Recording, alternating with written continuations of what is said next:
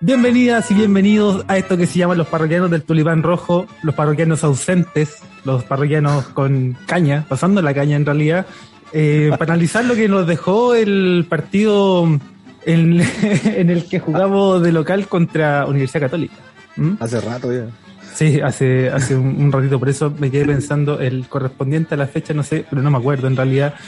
Eh, pero el último que jugamos, con la Católica, de local, un partido bien disputado en realidad, que tuvo varias cosas. Eh, lo debíamos, lo debíamos por la gente que, que nos escucha, que ha sido a esta quinta recreo, y también por nosotros, que también aprovechamos nosotros de ponernos al día con el Seba. Así que, ¿cómo está ahí, Seba?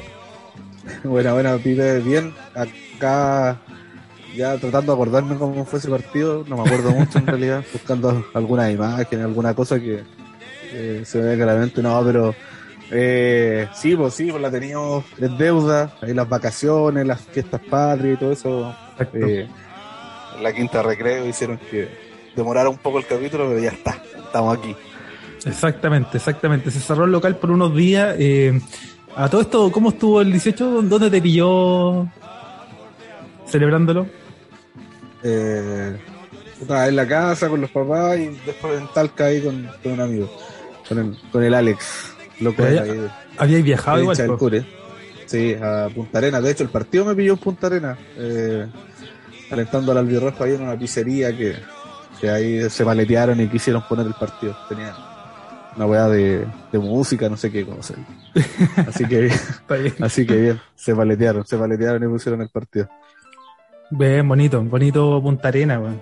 Muy lindo para allá. Sí, en ese, gracias por preguntar. En el caso, en mi caso, eh, fue allá en, en el Tavo, fui a ver a, a mis padres, a, fui a lo de mis padres, a, a disfrutar con ellos un ratito, así que nada, un, un bonito descanso, bonita fecha, ¿no? Para celebrar. Durmiendo la siesta, todo bien. Claro, claro, saliendo a pasear con el perrito a la playa. ¿ah? Muy de, muy de familia, muy de familia el 18 Muy y. y las circunstancias. ¿Te, te pillé con caña no? ¿Estáis con caña ahora o estáis saliendo No, a la caña? no, no, no. No, pues sí, carreteé el sábado. Ya la caña duró ayer y hoy día en la mañana ya estamos. Los resabios. Sí. Sí, dura un poquito más la caña ahora, pero bueno, después de los 30. Exacto. Exacto, pero bueno, metámonos en circunstancias del partido. Yo la verdad es que, al igual que tú, tuve que volver, no, no volví a mirar el partido completo, pero sí los, los highlights, eh, las mejores, las mejores jugadas y, y la verdad es que eh, quedé con la sensación de que me dio más rabia ahora que lo vi, el resumen, que, que en el mismo partido, ¿no? Porque ya en el No, momento fue, fue de resignación, pero bueno.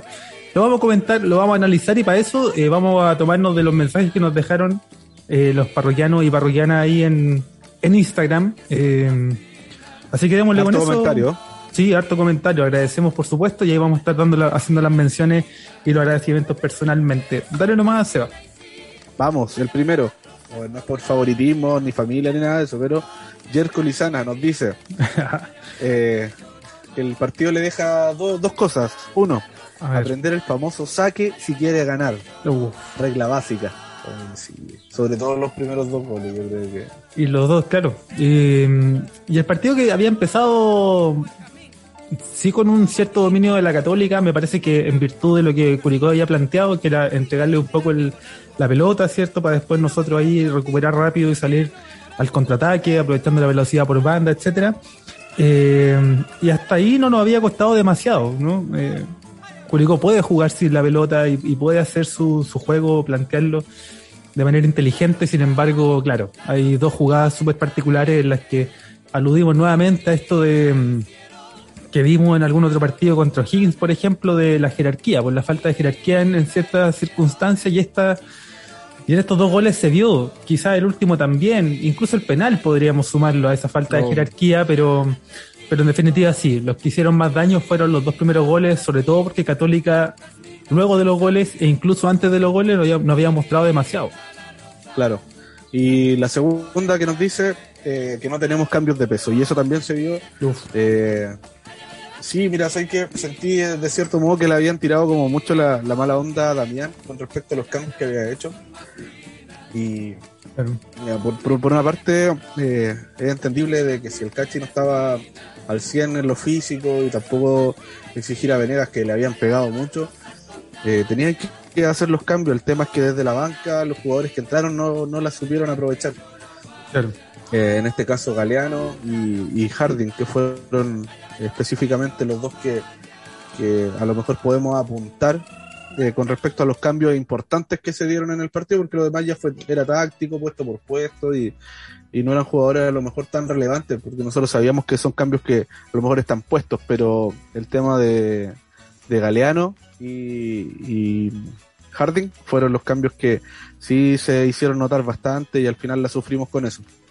Sí, sí, porque en algún minuto el, lo de Gerson Opaso era una buena, resultó una buena solución porque fue precisamente en el momento en que Curicó levantó más.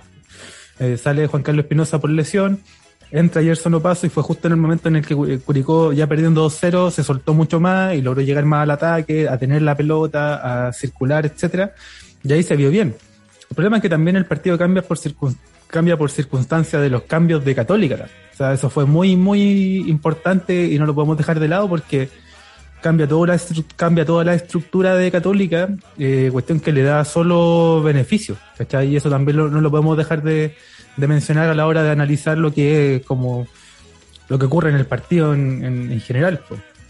Claro, la eh, calidad de jugadores también que tiene Católica tampoco hay que merecer eso. Sí, y, bueno, sí,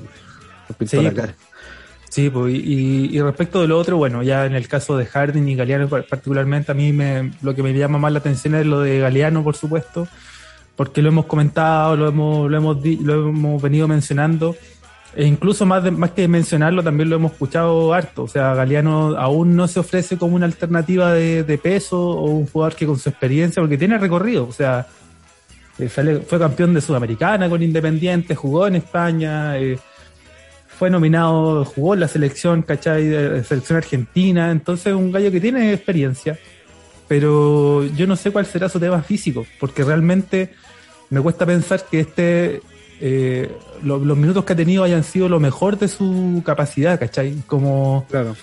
yo no sé si, y, si me apuráis un poco, yo no sé si ha tenido tan buenos partidos, o cuál es el gran partido de Galeano en Curicó. Yo no lo tengo por ahí, ¿cachai? Entonces, más que darle, mi pregunta es, ¿cómo será que Kenneth de Lara no está mejor que Galeano? ¿Cachai? Como... ¿Qué pasa en los entrenamientos? Uno, se da como, se cuestiona eso. Claro, porque ya Galeano está contratado, eh, no sé hasta cuánto tiene contrato, pero está contratado y posiblemente cuando llegue la hora de conversar de renovaciones, no, no creo que esté dentro de las prioridades. Y eso quizás nosotros ya todos lo sabemos. Pero la pregunta entonces es si está Galeano y está a ese nivel y, no ofrece solución, ¿será entonces que Lara u otro que esté ahí en esa posición no, no pueda? O sea, Barriolet no estaba, no está mejor que Galeano para jugar. Ah, la pregunta, esa es la pregunta en realidad, no tenemos ahí recambio en, defensa y es como lo que nos, ha pesado bastante. Así que mm. eh, tenemos, no sé cuánto le queda al Pepe Roja en realidad. Yo le seguiría dando la oportunidad, obviamente, a, al Mateo Ormazábal con el Cachi. Pero si está bien el Pepe, obviamente tiene que volver. Sí, sí, sí. Y, nuevamente padecimos esto de los cambios en virtud de que Ormazábal estuvo muy, muy dubitativo, eh, le costó demasiado. Eh, se notó mucho, se notó mucho el nerviosismo, incluso te diría que más que lo de San Pedri por ser un, un jugador de primera división y dentro de lo que hay en Chile de lo mejorcito, pues tampoco creo que haya sido lo suficientemente diferencial como para marcar tanta distancia entre la delantera y la defensa, ¿cachai? Como no me queda la sensación de que San Pedro sea un buen superclase y no sé qué. Me pasa que eso, es como más nerviosismo y, y ¿cómo se llama? Y falta de, de jerarquía en ciertas pelotas que fueron las que marcaron el trámite y el resultado. Claro. Nos vamos al siguiente comentario de Caro Crack CDPU. sí, CDPSU. Dice, se mostró garra, intensidad. Por error perdimos, pero a seguir luchando y apoyar.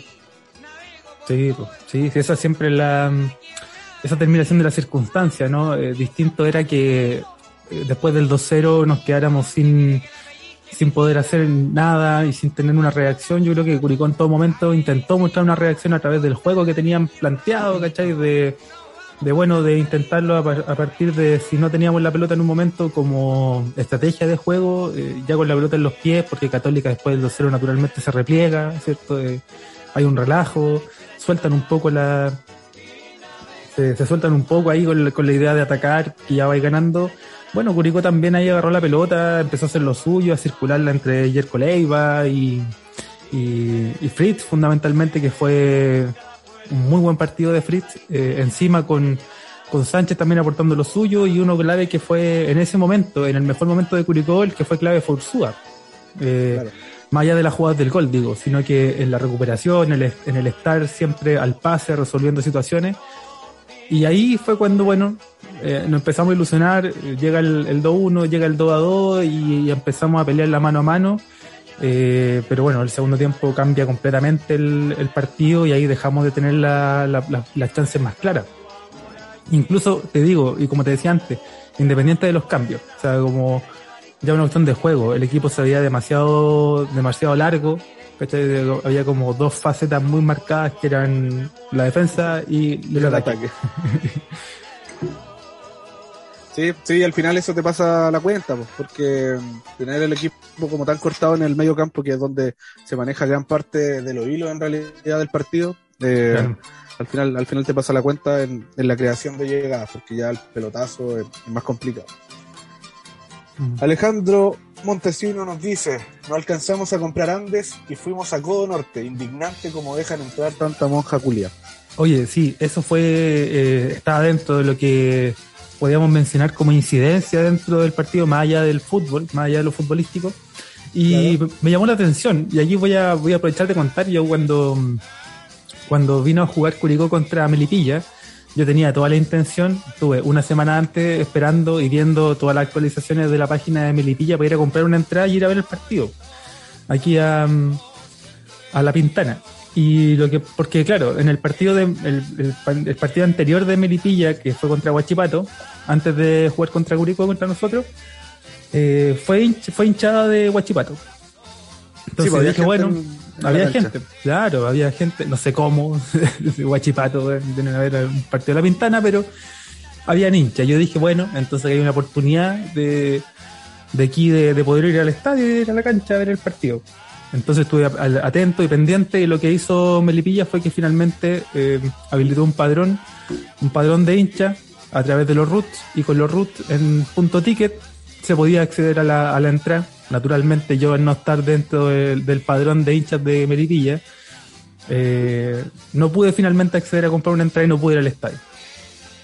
Eh, y aquí escuché varias versiones sobre todo la del encargado, había un encargado, no, no recuerdo en el nombre ni tampoco el cargo, pero hizo mención a esto, ya que en definitiva eh, parece que Curicó no tiene este ese sistema del todo. Claro, a lo mejor en, esta página Curiticket no lo, no lo tenemos y yo creo que ahí estamos pecando de amateur nuevamente. Eh, claro. Una página que es un parto comprar la entrada y además, ¿cachai? Imagínate.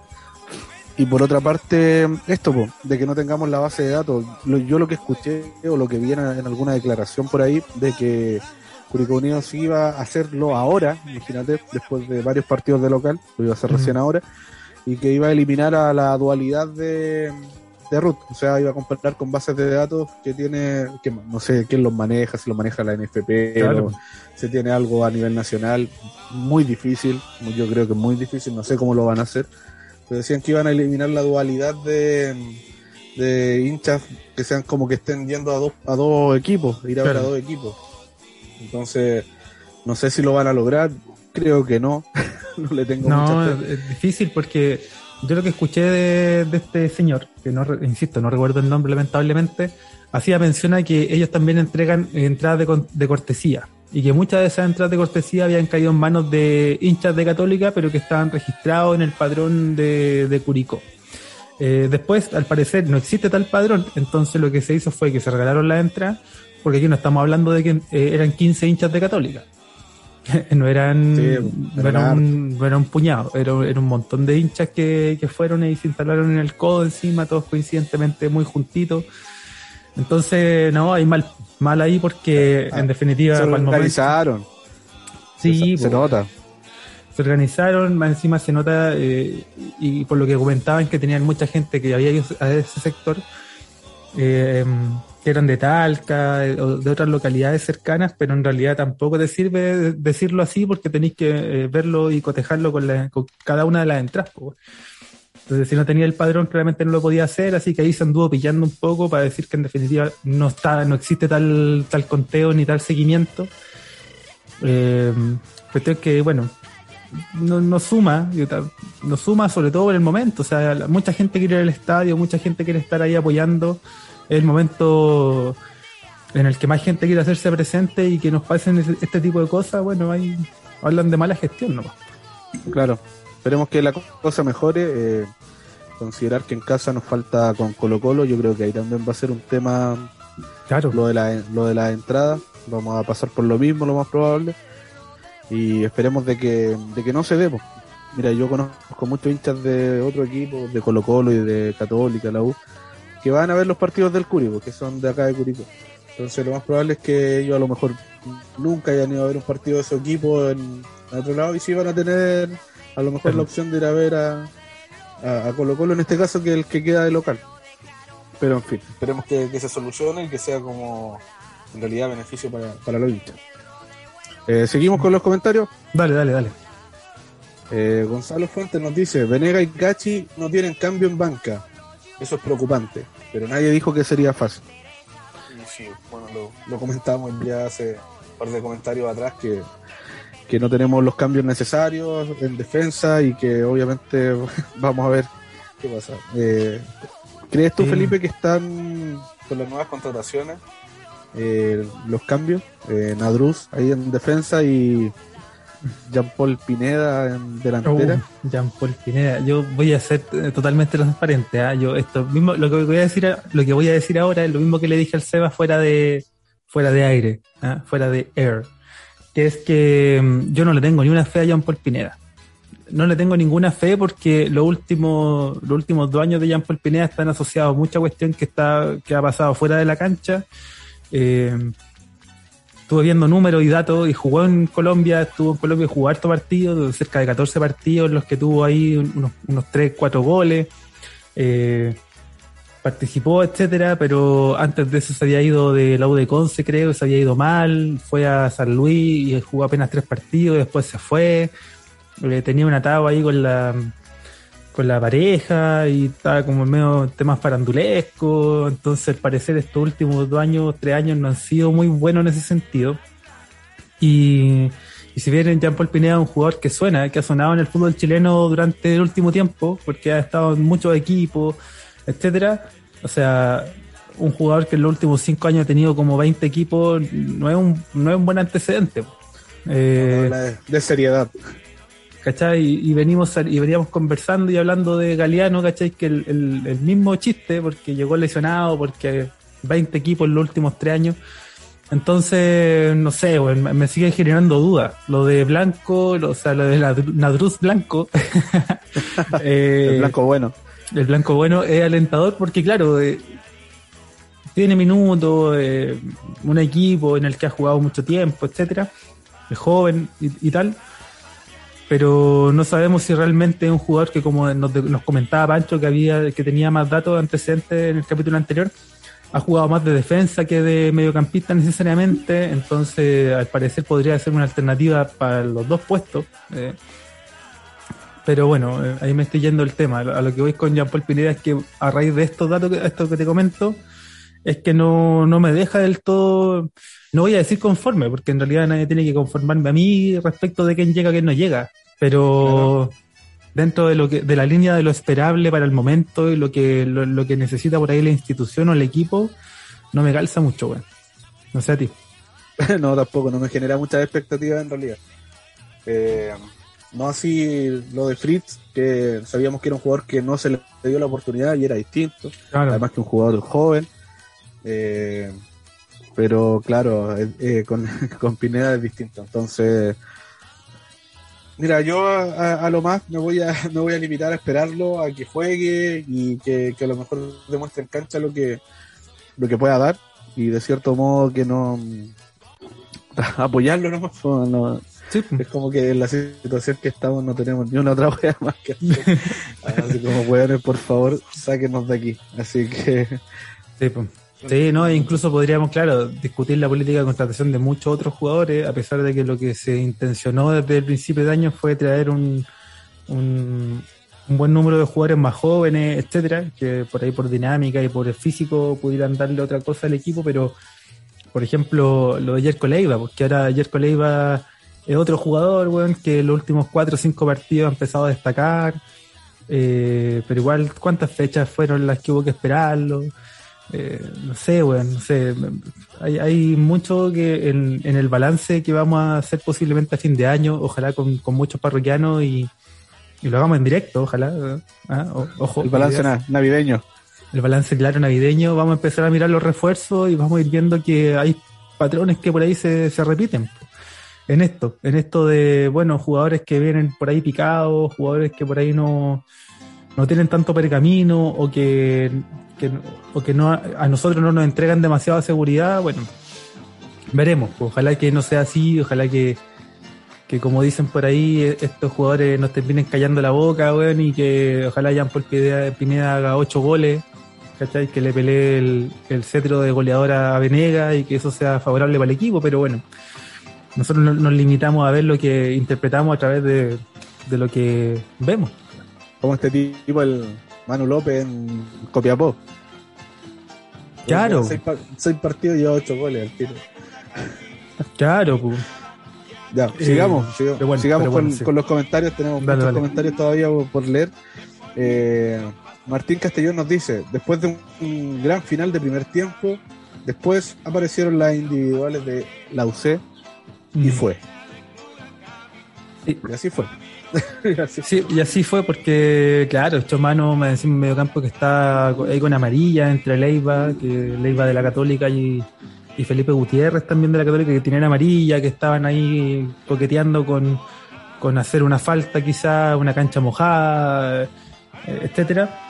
Con el ímpetu con el que venía Curicó, sacó a Rebolledo, que fue clave, me parece, sacar a Rebolledo y, y meter al Chapa, porque Chapa tiene, tiene oficio. O sea, los punteros. No sé si Felipe Barriento había hecho mucho mérito para descolocar la posición de Rebolledo, pero sí Fritz por el otro lado estaba haciendo mucho daño. Entonces ahí fue inteligente en, recoger al Chapa y, por otra parte, bueno, nosotros nos, quedamos sin, nos fuimos quedando cada vez sin pierna y por ende el equipo se alargó, lo que ya habíamos, lo que ya habíamos mencionado. Así que, claro, Católica me parece que tiene un poquito más de tiene mucho mérito en eso y y con un poquito más de fútbol hizo, hizo una diferencia que para nosotros fue muy... Eh, muy abismal. claro, muy insolayable, ¿cachai? Después ya no encontramos jugadores para poder revertir eso, o sea, con, con Venega a media máquina y con el Cachi también a media máquina es, muy, muy, muy difícil. Sí, bueno, son parte de los pilares y la columna vertebral del equipo, entonces y si ya te meten los recambios, en este caso la jerarquía de Católica, que son jugadores que, no sé, pues sale el titular y el, el de banca tiene casi el mismo mejor nivel, eh, estamos hablando de un plantel más rico, pues, pero, pero bueno, en, cuanto a garra y todo, no nos quedamos. Eh, seguimos con Alexis Moya Daza. Eh, aquí nos, nos hizo dos comentarios. Que dice lo primero, entre el minuto 30 y el minuto 45 Curicó arrolló a la UC con una tromba. Sí. Los goles de UC, más errores propios que virtudes. Y acá destaca el pase de Ursúa a los Goto Sierra en Wembley, Toro Venegas, intratable. Hay que clonarlo. Sí, sí. buena se, se, mandó buena analogía. Exactamente, exactamente. Eh, y también lo último que he mencionado, o sea, yo estoy tratando de contactar algún, alguna clínica aquí de células madres que, con las que podamos hacer algún convenio quizás. Y y hacer la, clonación, no sé, averiguar cómo se hace eso. Estoy viendo películas también al respecto. Eh, empecé por Jurassic Park, que, me recomendaron. Así que, no sé, claramente, o sea, Venega es, parte del alma del, del equipo, eh, estando en cancha sobre todo. Eh, independiente de que él profesionalmente fuera de fuera de lo que el fútbol también aporta mucho desde su mirada y, y desde cómo él entiende que tiene que ser la profesión futbolista etcétera y después la analogía, claro, o sea, yo creo que todos tenemos en la retina ese gol de Marcelo Sala, eh, tanto por la calidad, en la te- calidad técnica en la definición, ¿cierto? En el marco. Todo, Eh, todo sobre 25, 27 años hacia arriba tenemos. Sí, sí, ese es como el. sí. pero, pero sí, golazo, golazo. Y claro, eh, decíamos que con el alza de Curicó también es- se habían alzado ciertas figuras y esa me parece que fue la primordial, la de Ursúa, que estaba en, en- en los apoyos de las marcas, en los apoyos para corretear a Puch por un lado o para molestar al Chapa del otro cuando estaba de puntero. Y encima después entregando la redondita, eh, participa en el primer gol, es fundamental en el segundo, más allá de que la definición y, y ahí Fritz eh, aguanta bien al, al, al defensa, se de malo Sí, de Parot. Se, se avivó. Entonces, sí, eh, es una muy buena analogía de lo que, de cómo me imagino se vivió en cancha y también nosotros que estábamos acá en, en la tele, bueno, que estábamos allá en, en- en la playa, estábamos viendo. Así que no, no, bonito, hermoso, hermoso gol. Acá no tenemos otro comentario de eh, Oscar Rojas. Nos dice, reaccionamos frente a la desventaja.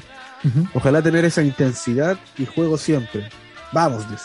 Vamos. Eso es, vamos, coche, Sí, sí. Es al final, al final yo creo que a todos nos deja quemado un poco la, la derrota porque ya tenemos, hemos tenido dos opciones de salir de, Mm. de, de ahí abajo y, y puta, en un partido que lo, lo logramos empatar y todo, pero al fin y al cabo nos deja esa sensación de, de un juego distinto, distinto y, y puta, y aquí me puedo colgar al tiro del próximo comentario de otro parroquiano de Víctor Laura que nos dice prefiero perder así que como perdíamos con Palermo. Ah, claro. Y, ¿cachai? Entonces me hace mucho juicio todo eso, de la intensidad de juego, de que ojalá la podamos tener siempre. Y eran cosas que no, no pasaban con Palermo, que de puta per- ya a los cuantos no hacen el gol, apostemos. y, y ahora es distinto. Tipo, y de hecho, pasa que a- a- yo tengo la, la visión de que, claro, eh, dentro de la lógica del cuerpo técnico, los futbolistas ven el alza, esta alza que ha sido sostenida, que más allá de los partidos que se han perdido, Cató- eh, Católica ahora, Colo Colo antes, y quizás algún otro en los que no se pudo cerrar por X motivo, etcétera, ellos me imagino que sienten mucho más confianza respecto de cómo afrontar las fechas que se vienen, etcétera. Ahora, nosotros como hincha y, y en nuestra y la virtud del hincha es ser así beligerante, eh, pasar de un estado a otro rápidamente. Entonces, a mí me pasa que, claro, yo, yo como hincha me veo ciertamente complicado con el tema de la tabla en, en este minuto, sabiendo que quedan muchos partidos, que se vienen partidos de local que son relevantes. Yo lo sé todo eso, ¿cachai? Es como, ya sí, está bien. Díganme qué falta, díganme que con esto se puede, ya, todo, yo lo entiendo. Créanme que lo entiendo. Pero aún así, eh, me sigo pasando la película de que me veo en la tabla, ¿cachai? Yo digo, yo quiero salir de él luego, ¿cachai? Porque tengo la, la urgencia de no verme más en ese lugar. Sí, porque además vamos a empezar a jugar con todo el nerviosismo de que van avanzando las fechas y Mm. de que, que sí, quedan hartos partidos, pero después no van a quedar tantos partidos y después van a quedar pocos partidos y, y puta, nos vamos, nos vamos a empezar a cogotar. pues. Entonces, si tenemos la posibilidad, yo creo que hay que salir luego de, de ahí. Sí, pues cuántas veces nos ha pasado esto, o sea, de que apoyamos, apoyamos, apoyamos y ya cuando se empiezan a acercar los finales de temporada, eh, a la mínima pelota perdida empezamos a putear, ¿cachai? El apoyo se transforma en una, una especie de tensión que en vez de una, una tensión que en vez de liberarse favorablemente en el, en en el apoyo y en lo que en la cancha se necesita para que el equipo juegue mejor, comillas, eh, se empieza a transformar en lo otro, en lo negativo, ¿cachai? En el murmullo, en el murmullo que molesta, en el murmullo que no apoya, en el murmullo que termina en una pelota que un jugador que no se recupera del partido porque le queda dando vueltas en la cabeza, ¿cachai? El grito y etcétera. Y esas cosas creo yo que, que son parte de, pues, o sea, pasan. eh, y si bien ahora somos súper optimistas y, y apoyamos y todo, por supuesto, quiero que me entiendan también. O sea, yo también, eh, yo como hincha, también soy parte de esos que pasan por todos los estados. pues. Aunque intento ser lo más objetivo posible, pero bueno. Bueno, y de la misma manera, Matías Conumo nos dice, jugando así, subiremos pronto en la tabla. Sí, pues, sí, sí, eso, insisto, sí, yo creo que sí, sí, ya con Melipilla yo venía pensando, puta, este es el partido para poder salir, ya no importa, vamos, el próximo, y, y qué sé yo, y con Antofagasta, y más los resultados que se vienen dando, y Melipilla sigue perdiendo, y Melipilla sigue perdiendo por más de tres goles por partido, y le hacen penales, y le expulsan jugadores, y se ve que cada vez no tiene, tienen menos respuesta, y, y Wander ahora empezó a competir, entonces va a robarle punto a otro equipo. Y, ¿cachai? Si a mí todo me dice que eventualmente vamos a estar en otra posición pronto. Eh, pero igual no, no, me deja de dar vuelta a esto otro porque estoy en modo costumbre, en modo hincha termo también. Pues, o sea, no bueno, sé cómo explicarlo. no, se entiende. Y así también nos dice la torta Curico, que no hay que volverse locos. Palermo, 18%, dice, y Damián, 48%. Es cosa de tiempo para salvarnos. ¿Y, cuánto tiempo? No, vamos, próximo mm. partido. Yo creo que yo creo que todos eh, esperamos lo mismo. Si tiene que ser pronto, ya. Sí. Eh, bueno, nos dice Alf San Martín. El equipo compite y los partidos se están definiendo por detalles. Damián se equivocó, pero vamos. Sí, sí, o sea. ¿Pero qué cambio hubiese hecho tú? dicen, matan a Damián que se equivocó. ¿Fue, tan, ¿Fue, tan, así o no? Sea, ¿qué pasa? Que yo no me acuerdo la banca que había en ese partido. Pero sí creo que, dado que el, equipo estaba muy largo, me parece que eh, también cuando salió Fritz, si no me equivoco, el cambio por ahí era, era barriento. O quizá de sacar un puntero, meter a, a Harden y todo pero también meter en el medio campo para que Sánchez y, y se dedicaran netamente a defender y haber puesto, no sé, pues, a Nico Núñez. Eh, alguien que pudiera tener la pelota, que pudiera recibir un pase y, esperar, ¿cachai? Porque en un momento era vamos rápido para arriba porque al parecer todavía estos siguen con la, con la resaca del primer tiempo, ¿cachai? Me dio esa sensación de que si empujamos y empujamos vamos a lograrlo y, y ya cuando Católica hizo los cambios y empezó a cerrar el, la defensa, por así decirlo, empezó a resguardarse mejor atrás, ya no era tan fácil. Ya no encontraba por los mano a mano tan fáciles. El Chapa cerró por su banda súper bien. Eh, ahí Marcelino Núñez también ayudó mucho a la salida clara. Entonces, por ahí, pero ya no me acuerdo quiénes estaban en banca, bueno, no mentir tampoco. Claro, y así en este, en este mismo sentido, eh, Ian Bani Alejandro nos dice: no tenemos cambios. Claro, Sí, pues. Eh, yo creo que pasa más que no tener cambios, no, sé si en delantera, porque yo siento que ya la delantera como que se afirmó un poco. Sí, nos falta el cambio de, Lea Venega, estamos claros. Pero por las bandas ya, ya tenemos los. Ya, sabemos que tenemos a Fritz, pero un jugador que no lo teníamos hace cinco partidos en, pues. carpeta, ¿cachai? Que era un total, totalmente un misterio de lo que podía o no podía hacer, que al final nosotros hace, hace meses atrás nuestro puntero era eh, Ortiz y Ever, Ortiz y, Joaquín Ollarzo, Joaquín, y entonces, claro, yo a lo mejor en, delantero, medio campo, yo siento que también estamos bien, yo creo que pasa por la defensa. Siento que el, ese comentario de no tenemos cambio a lo mejor engloba mucho lo que pasó netamente en el partido. Sí, sí, sí, me parece más, la sensación más la sensación de eso, porque porque sí hay, sí hay, y, ojalá tenerlos todos al 100. Yo creo que ahí, ahí radica un poco el problema. Sí, bueno, de hecho, cuando entró Oyarzo, ahí, eh, puta, yo estaba gritando ahí que se la pasaron a, Oyarzo. Pásenselo a Oyarzo, pásenselo a Oyarzo, estaba vuelto loco. Eh, estaba vuelto loco ahí esperando que, que Oyarzo pudiese resolver en algún minuto entre su, su capacidad y todo, pero claro, volviendo a una lesión difícil. Eh, pero sí, yo siento que también la sensación de los cambios tiene que ver mucho más con lo que ocurrió en el partido. Y ahí yo no, tengo mucho temor en reconocer que los cambios de Católica fueron demasiado incidentes en el resultado, no solo en el resultado final, sino que en cómo se dio el, partido desde el segundo tiempo. Eh, porque ya no tuvimos control de la pelota, tampoco fuimos demasiado agresivos, me parece que también las condiciones no, no apoyaron demasiado, o sea, la lluvia moja y, oh, oh, qué gran comentario. Pero la lluvia moja efectivamente y, al mojar eh, hace más pesado el traslado de la pelota, hace más pesado el, las piernas, ¿cachai? Entonces claramente me parece que el sacar a Venegas responde a eso, o sea, para tener a, a Venegas en las mejores condiciones para los partidos que vienen, porque... Sí, a cuidarlo. Porque claro, o sea, los jugadores quieren estar ahí siempre, pero, pero ojo que, nos queda mucho campeonato y Venega está siendo un jugador clave. Lo mismo que el Cachi. Sí, van a ser jugadores que a la larga vamos a necesitar siempre todos los partidos, sí o sí. Y que no podemos prescindir de ellos, pues entonces no ahí, ahí la cosa ya se complica un poco. Oye, y con el Eh, tema de Harding, con el tema de Harding, porque también leí y vi, escuché mucha crítica en torno a, a Gabriel. ¿Qué te pareció a ti? Sí. Pucha, no soy, no soy tanto de criticar eh, cantera no, por, por un tema de, de, de equipo, ¿cachai? De, de generar, no sé, de generar esta, esta cosa entre hincha y jugadores que, que creo que son jugadores que necesitan el apoyo más que nunca.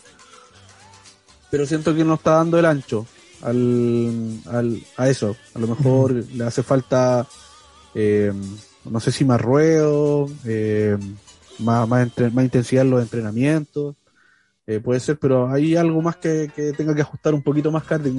No, sé, siento que no se ve el mismo Harding eh, que estaba, que entraba con Palermo, por ejemplo, en los primeros partidos, cuando queríamos ese gol y le- se lo hizo a la, a la U de Conce, por ejemplo. Eh, No sé si estaba Palermo en ese tiempo todavía, eh, pero Mm. Claro, Mm. siento, siento como eso de, de Harding, pero más allá de criticarlo, creo que tampoco tuvo muchas claras y también va de la mano con el cambio ofensivo que hizo Católico. Entonces, tampoco hubiese sido como el mismo partido si Harding te lo jugaba el primer tiempo o el segundo. Ahora bien, convengamos que tiene arriba un animal que es Venegas. Claro.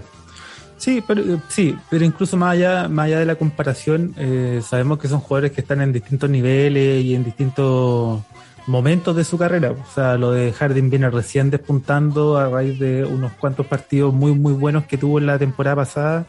Me parece que más de la mano del Arcamón que de que de Palermo, porque con Palermo muchos jugadores fueron perdiendo seguridad y me parece que eso es lo que le pasa a Harding cuando lo vemos entrar estos minutos y lo vemos un poco errático, eh, como con falta de esa seguridad y esa confianza que había alcanzado en esos buenos partidos.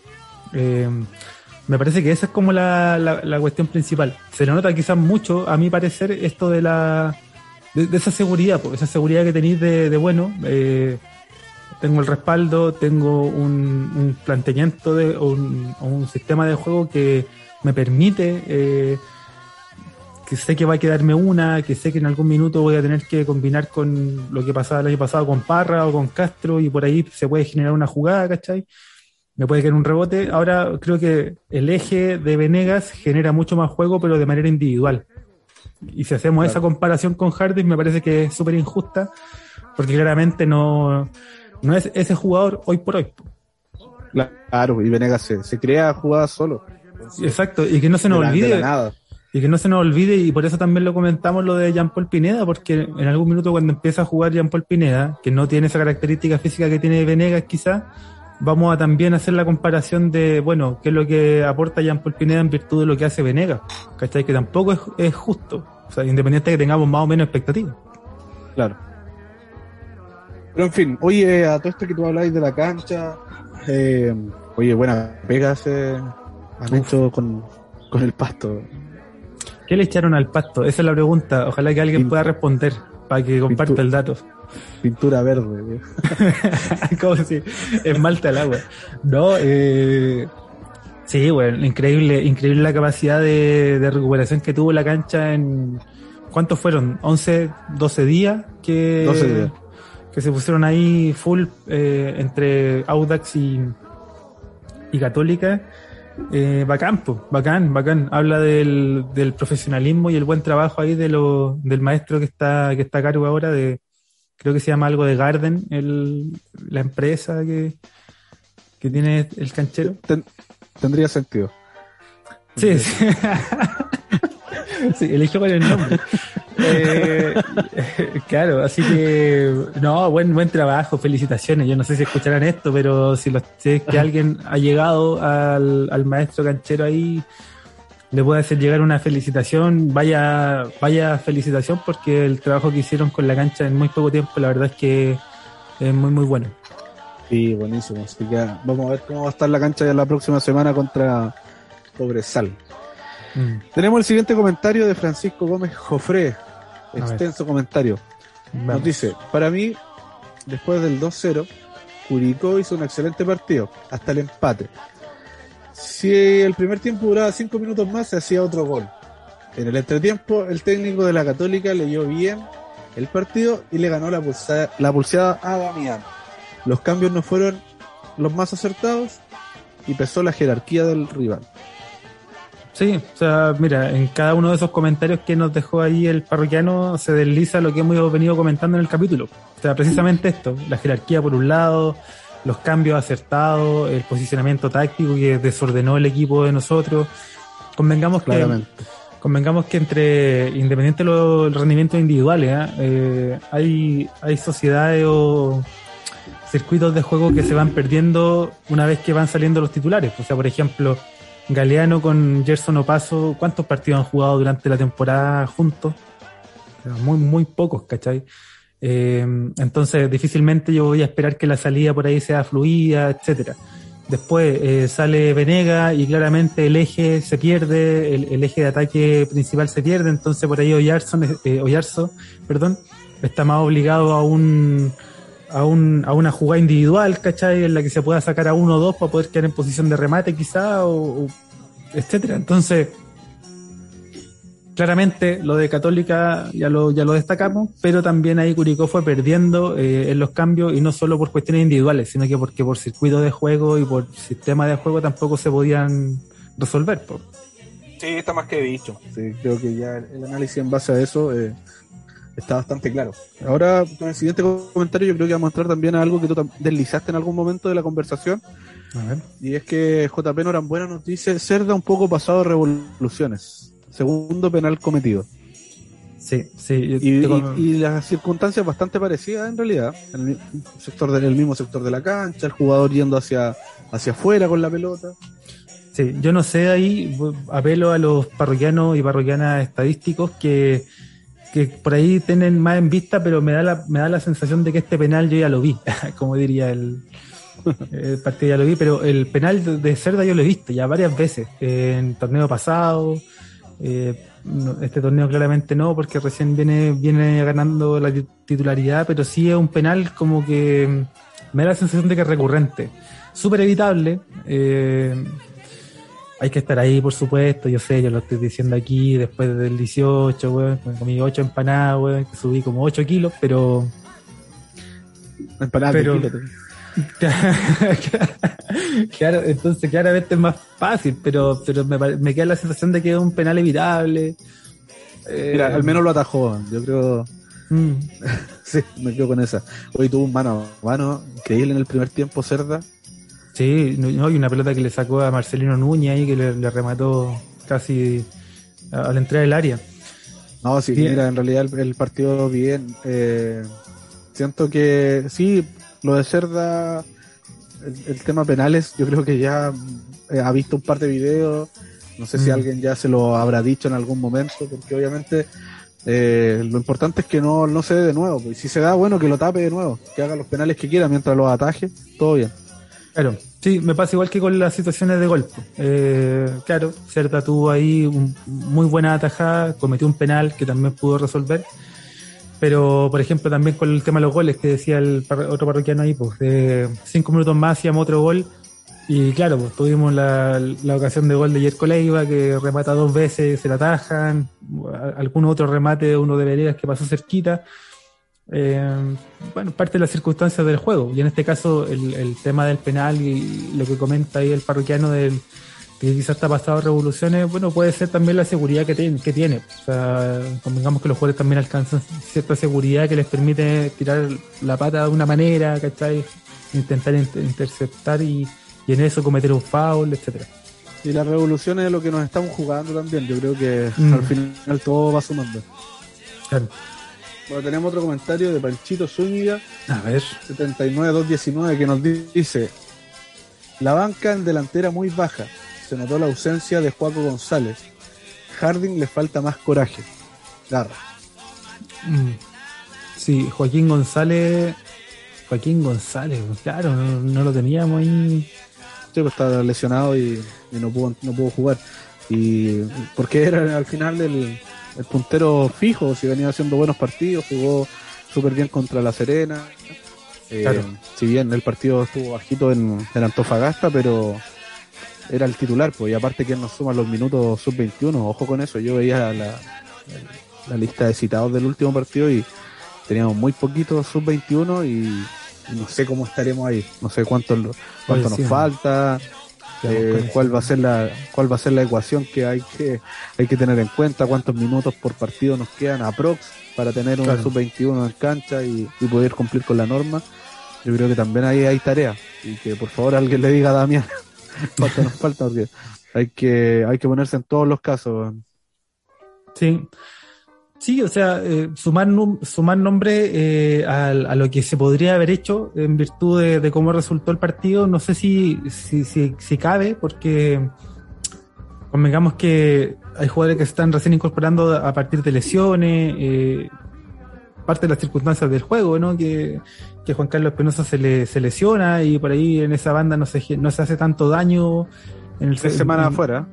En el, todo el segundo tiempo, claro, está tres semanas afuera, se pierde creo que un partido, porque a, raíz de... Sí, parece que, parece que, que dos. Entonces, no sé si, no sé si tanto por los nombres en particular y en el caso de Joaquín. Eh, sí en, en, la entrega, por supuesto, y en, y en todo eso. Claramente eh, podría haber sido un aporte quizá, no sé si más que lo de Barriente y Fritz, pero independiente de ello, bueno, eh, lo importante es que una vez, una vez recuperado esta disposición. Y, y nosotros quedamos bien pendientes con esa weá del sub-21. Quedamos con esa tarea y no, no, la hemos no la hemos cumplido. Así que sí o sí, para el próximo capítulo tengo el dato exacto. Yo sé que lo puede tener. La torta Curico, yo creo mm. Hacemos un llamado. Desesperado. Eh, hacemos un llamado desesperado ahí, vamos a tirar la, luz por la, luz de la azotea, igual que Batman, vamos a apuntar ahí hacia el cielo, esperando que, el amigo Jorge ahí se, se pronuncie y nos deje un, post para poder compartirlo, no sé, ¿ah? yo tengo una idea, eh, en la del eh, así que ahí vamos a estar esperando. Pero bueno, sí, es un, es un dato importante. Tenemos otro comentario y el último acá de lo que nos dejaron en Instagram. Instagram. Eh, de RPS nos dice, muchos resultados para los pechos fríos. Gran esfuerzo del albirrojo. Sí. fue sí. Sí, fue, fue demasiado, eh, sobre todo porque eran goles que sabíamos que se podían evitar, eh, en esos dos primeros, sobre todo creo yo, ya último, con el partido ya más jugado, te pueden hacer ese último gol.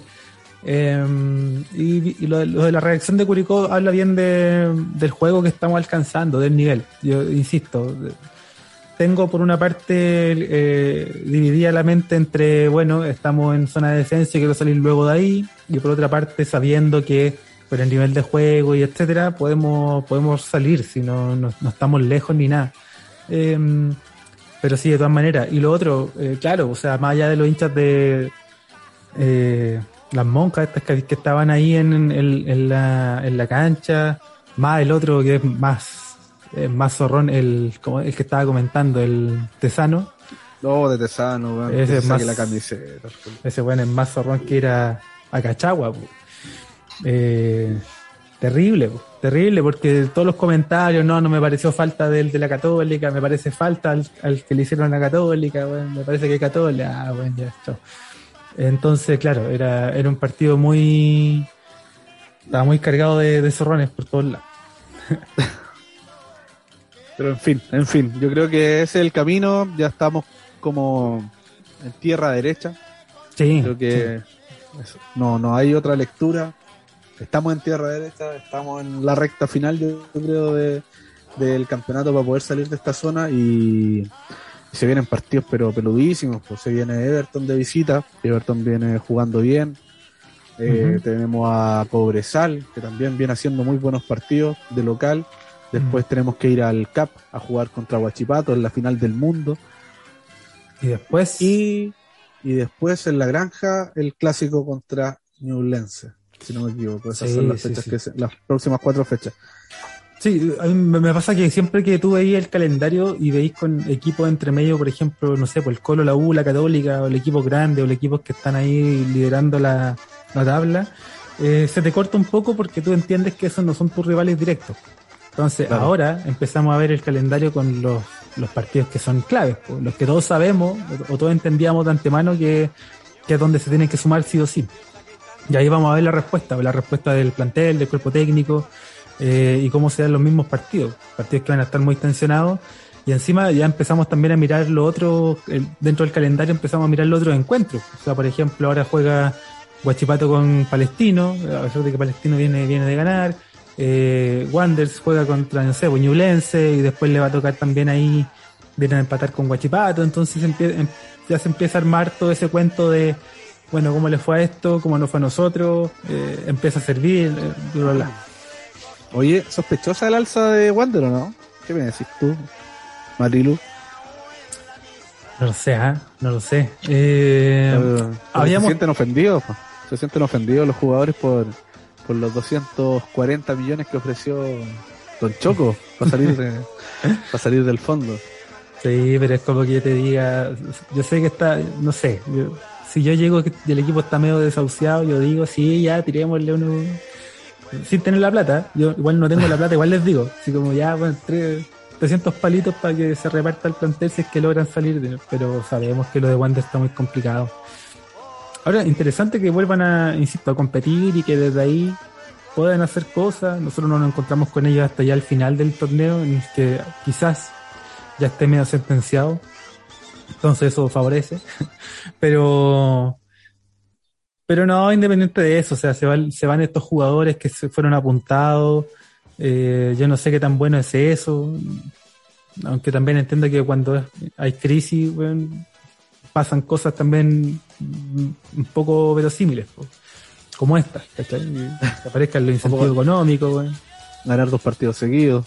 Claro, que empiecen los jugadores a subir el nivel de la nada. Pero, no sé, difícil que eso se pueda sostener. Lo que sí es interesante, insisto, es que Wander puede hacer una gran parte para poder ayudar a la, a la causa curicana. Sí, pues, sí, que le, quite punto a todos los, a todos los demás. Sí, pues le ganen a todos los buenos. claro. y por ejemplo, lo que pasa con otros equipos, yo por ejemplo con Cobresal siempre tengo la duda de que Cobresal, claro, de local es muy fuerte por todas las circunstancias y etcétera. Eh, sin embargo, la de visita también viene consiguiendo resultados, pero como nos pasó a nosotros eventualmente en el torneo pasado, nosotros también alcanzamos un, rendimiento muy alto en algún minuto y después nos fuimos cayendo en picada.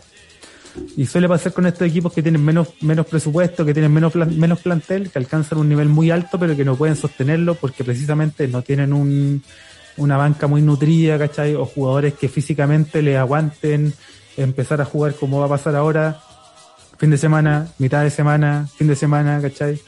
El tema de los viajes, etcétera, sobre todo estando allá en El Salvador, entonces me tengo la impresión de que Cobresal va a empezar a decaer. Ojalá no me equivoque, bueno, estoy haciendo, estoy haciendo terrible mufa.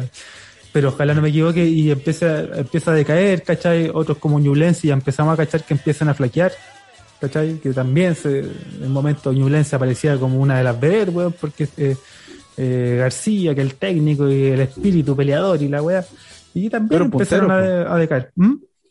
Estuvieron punteros. Una fecha, terminaron punteros.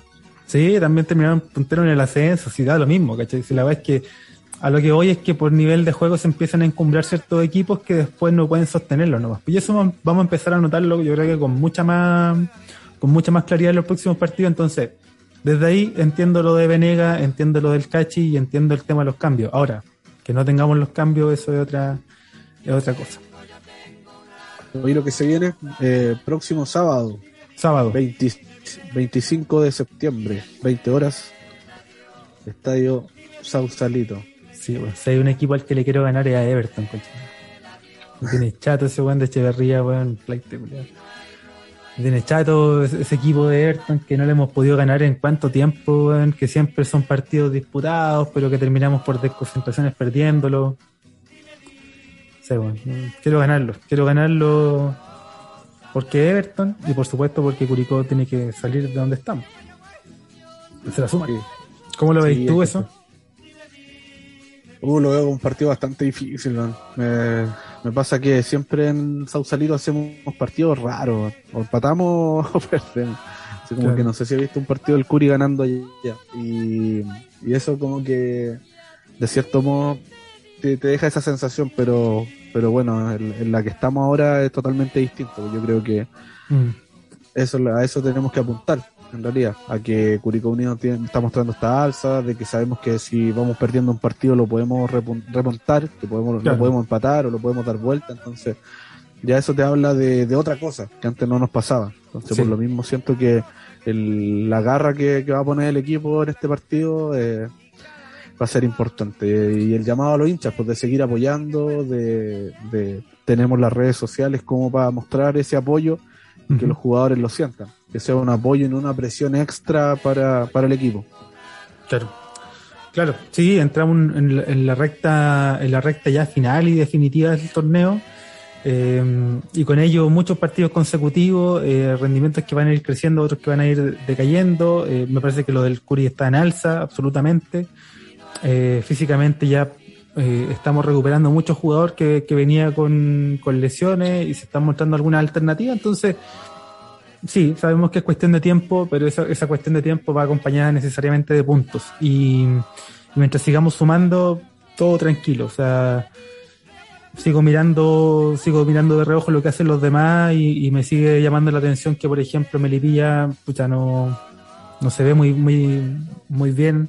Eh, lo de O'Higgins, que empezó a complicarse también. Eh, Guachipato a rato da la sensación de que sí, pero pero le pasan cosas y no sé qué pasa. Y, en base a eso, mira, miremos la fecha completa. El viernes 24 eh, juega Guachipato contra Palestino a las seis y media de la tarde. Y el mismo día viernes juega la calera contra O'Higgins en el Nicolás Chaguán. mira. Ahí ya O'Higgins, y bueno, calera que está peleando arriba. Pero calera. parece, ser campeón de ese equipo, nunca. No, yo creo que el día que lleguemos a depender de la U o de calera, weón, cagamos. O sea, no, no hay chance, weón. Un par de equipos cagones, weón. Sábado 25 de septiembre, a las 12 del día en el Cobre del Salvador, Cobresal Deporte de Antofagasta. A las 3 de la tarde en el Santa Laura Universidad SEC, Unión Española contra Deportes La Serena. ¿Podemos depender de la Unión o no? No, la Unión Española es, un equipo incierto también. O sea, a veces gana, a veces pierde. Tiene un par de buenos jugadores, pero depende mucho del partido que se les dé cuando tienen ventaja en lo físico se nota mucho que, pueden hacer diferencias, pero cuando no tienen eso les cuesta mucho. No sé, bueno, no, la Unión a mí no, me deja mucha confianza este torneo. Eh, es como igual que la U. Eh, puta, empata, con la, empata con la Serena con dos menos, pero le gana la Unión, que venía la Unión ganando. Es que no, se explican, no tienen como una una consistencia, regularidad. Claro, no, claro, eso no, tiene mucha lógica. En el Lucio Fariña, yo creo que esto también nos beneficia el hecho de que Melipilla no juegue en un estadio fijo, esté siempre cambiando de localidad, eh, a pasto sintético, a pasto natural. Mira, ahora le va a ir a jugar al Audax, al Lucio Fariña. el Audax, el Audax juega en por eso te digo, por eso, imagínate, pues le van a, lo van a llevar a Lucio Farina a jugar al Audax. Pues, no sé, pues yo lo llevo a un potrero, jugar. Yo lo llevo al Salvador, yo la riendo al Salvador, pues bueno. claro, pues A las 20 horas ya lo, ya lo dijimos, Everton contra el Curi, en el Sausalito a la, el domingo Ñublense contra Wander a las 12 del día en el Nelson, Nelson Oyarzún Arenas. Y el, y el mismo día, domingo, a las 4 y media de la tarde, el super clásico del fútbol chileno, donde todo el mundo se paraliza. eh, Universidad de Chile Colo Colo en el Teniente de Rancagua. Esa es la fecha. ¿Cuándo va a empezar? Eh, hoy día estamos grabando lunes. ¿Cuándo va a empezar a, los comerciales, a bombardearte con los comerciales del super clásico? ya están ya están, están tirando partidos del año 90 y algo, ya están dando partidos en, el TNT Sport. Ya están empezando a recoger las, declaraciones de Johnny Herrera. Sí, sí, sí, sí. Ya, ya, empezó ya. Ya hay un equipo de prensa en Coquimbo parado afuera de, la casa de concentración de, de paredes, preguntándole por los goles que le hizo a, a Herrera y toda esta, toda esta weá de circo que arman antes de estos partidos. Así que eso, que sea una buena fecha para nosotros, ¿no? Yo creo que eso es lo importante, que sumemos nosotros y que en la posición que estamos no, no, no, nos podemos negar y no nos podemos cegar a que sí o sí tenemos que mirar al, al resto de los partidos y sí tenemos que hinchar porque Guachipato y Palestino empaten, porque la Calera le gane a O'Higgins, porque la Unión le gane a La Serena, el Auda a Melipilla y así. Mientras ganemos nosotros, salgamos de esta situación y no depende de nosotros como ahora, eh, hay que seguir pensando en eso. Sí, claramente, claramente nos, nos, pasa esto, empezamos a redundar sobre la idea de que podemos salir, eh, de que queremos salir, por supuesto, eh, pero una vez que esto se haga, se haga realidad, eh, el comentario naturalmente va a estar y el análisis va a estar enfocado en otra cosa, en, en otras cosas como, bueno, de dónde podemos colgarnos en términos de funcionamiento para sostener lo que queda de campaña, por ejemplo, que es una, una cuestión importante de, de discutir. Eh, cómo nosotros hacemos que ahora la defensa sea más sólida en los últimos 15 minutos de partido, porque todos estos partidos que vienen van a ser así, pues tensos en los últimos minutos, porque ya con gente en el estadio se va a empezar a apoyar al equipo, al equipo rival, si, si nos toca de visita, cómo sostener esa presión, eh, que, te agar, que, te, que te llenen a pelotazos, como va a pasar en muchos otros partidos. Entonces, el foco cambia, pero nosotros todavía estamos muy concentrados en esta lógica de, de, poder salir del lugar donde estamos para empezar ya a pensar en estas otras cosas que, que se nos van a venir. Sí, esa es la premisa, salir de ahí. Nada más. Sí, sí, sí, sí. Oye, oye, te quiero, antes de, de, ya ir cerrando, porque ya me imagino que estamos, estamos cerca de, de cumplir eh, el tiempo de grabación, voy a irme a un, a un mensaje que tenemos en el en directo, en el direct de Instagram. A ver, a ver, eh, claro, un, un, parroquiano, el DM, perdón, un parroquiano que, que nos dejó ahí un, extenso comentario, porque claro, el, sticker ahí de pregunta no, no permite tantos caracteres, así que lo voy a leer. Negro Navarrete, que nos deja ahí un mensajito, le mandamos, le mandamos saludos, al igual que todos los quienes dejaron mensaje, y nos dice, el medio campo y la delantera jugaron un partidazo, aunque siento que Oyarzo no es para una cancha tan rápida como la de ayer. Digo, ayer, partido de... Hace 11 días atrás. Tuvo muchos problemas para regatear, le quedaban los controles largos. Punto aparte, las descoordinaciones en defensa que causaron cuatro goles, sin caer en culpar nombres. Creo que Galeano. Ah, sí. perdón, perdón. Es que no, yo sé que no lo quiso decir con esa intención. Sin caer en culpar nombre, creo que Galeano está falto de ritmo de competencia y al muy pibe en algunos kits en área chica. Buena nota entró con demasiada facilidad desde la línea de fondo cuando el lateral había quedado tirado, que no se explica. Eh, fue con miedo a cometer el penal y le dejó mucho espacio. Ahí nos comenta ahí que, claro, eh, por cuestiones de, del espacio en los caracteres del, de la pregunta del, del sticker, nos mandó ese mensajito con este análisis que, que sí nos coincide y, es parte de lo que nosotros también observamos y, y, analizamos en este capítulo también. Así que ahí le agradecemos a, a, Negro Navarrete por su, por su comentario y otro que también nos mandaron al directo para leerlos todos y, y no dejar a nadie, a nadie afuera.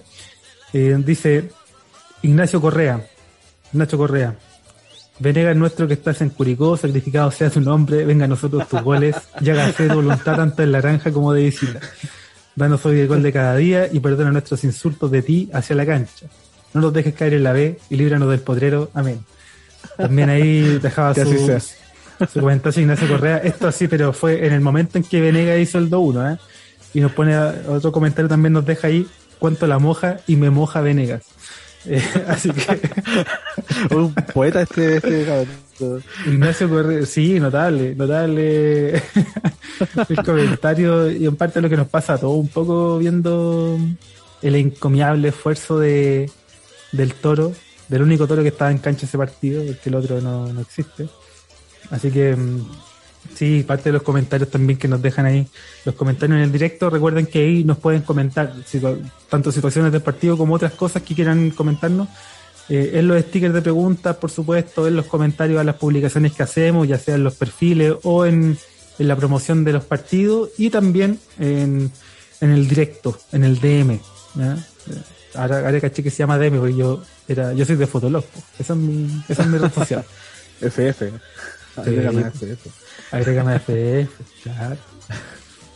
Oye, sí, pues agradecidos de, de toda la gente que nos escribe, de la comunidad que estamos formando de parroquianos y parroquianas que en realidad se, se siente, sigan, sigan etiquetando, sigan comentando con nosotros, ahí vamos, vamos a estar dispuestos siempre a conversar y obviamente siempre también está la invitación a que puedan analizar en conjunto a nosotros a los, los, partidos que siguen. Así que cualquier cosa nos escriben y, y ahí vamos coordinando.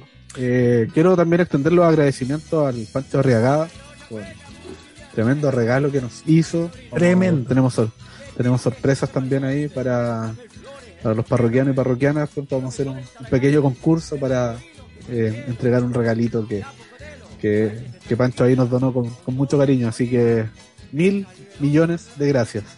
Sí, increíble. Se pasó Pancho, así que agradecido. Le mandamos un, fuerte abrazo a él y a, su familia. Y también eh, quiero aprovechar la, la, instancia, ya que estamos agradeciendo, eh, en este caso para enviar un saludo y felicitar humildemente, por supuesto, a la gente del glorioso tablón, que durante la semana pasada estuvieron cumpliendo, creo, 10 años de, de, transmisiones, de artículos, comentarios, de partidos, post partidos y análisis semanal de, del Curi, eh, su partido y, sus circunstancias, ¿no? Y su contexto. Así que mm, desde un medio también consolidado como, como son los parroquianos del Tulipa, nada. no, nosotros no, pero, pero bueno, nos encaminamos a cumplir ya nuestros, ¿cuántos? ¿Nueve meses? ¿Diez, diez meses de existencia? Eh, le enviamos un saludo grande ahí, felicitaciones a todo el equipo de, la gente del Glorioso Tablón, a, por supuesto Dani Díaz, con quien hemos, hemos compartido en más de alguna oportunidad y, también le estamos agradecidos por el apoyo y la buena onda. Así que vaya un saludo a todos ellos. Muy bien, muy bien. Y bueno, también pues ahí a nuestro podcast amigo, que, este, esta semana lanzó un nuevo track Oye, sí, está bueno. La A y la 2 sí, está muy bueno. sí, vamos a dejarlo, vamos a dejarlo ahí en. ¿Ah? Sí, lo vamos a compartir. A ver qué nombre relacionado con Curicó Unido le pondrían a un caballo los parroquianos. Ahí podríamos. Ese, es una buena pregunta. ¿Qué nombre le pondrían a un caballo alusivo a, a Curicó Unido? ¿Mm? Lo vamos, a poner ahí. Vamos a y cerramos con eso estamos. Sí, cerramos con ese comentario. Eh, agradecemos, por supuesto, eh, todos los comentarios, la buena onda, como siempre. Eh, sabemos que este capítulo es súper raro porque, claro, estamos hablando de este partido después de muchas horas de haberse jugado el mismo, con algo de caña, con algo de resaca después de estos días de celebración y también de descanso. Así que esperemos que, que sea un capítulo que puedan disfrutar y, por supuesto, ya empezamos desde desde hoy día y desde ahora mismo a preparar lo que va a ser el partido contra Everton de Viña. Yo creo que ahí vamos a levantar, eh, Seba, ahí no sé si te lo pido a ti mejor, eh, levantar la posibilidad de que algún parroquiano se sume al próximo capítulo, analizarlo con nosotros. Y también atentos que se viene un concurso, estamos preparando ya las bases, estamos todos dejando esto ante notario. Eh, ¿Cómo era ese notario famoso que iba a ganar el 13 siempre, weón? Ah, pensé que el notario este que jugaba en la U. bueno, vamos, estamos haciendo los trámites para eh, hacerlo eh, con notario público, ¿cierto? Y todo de buena fe. Así que, ojo, ojito, invite a sus amigos y amigas a participar de este gran concurso que estamos preparando para ustedes. Y ya, como bien decía el Seba, estaremos eh, publicando ahí los detalles del mismo. Eso. ¿Algún otro saludo, Seba? No, todo bien, todo bien, que aguante el Curi, hay que salir del fondo y vamos con todo el día sábado a Viña del Mar, así que aguante nomás. Vamos Curi, vamos Curi. Buena semana parroquianas y parroquianos, que estén bien. Chao, chao.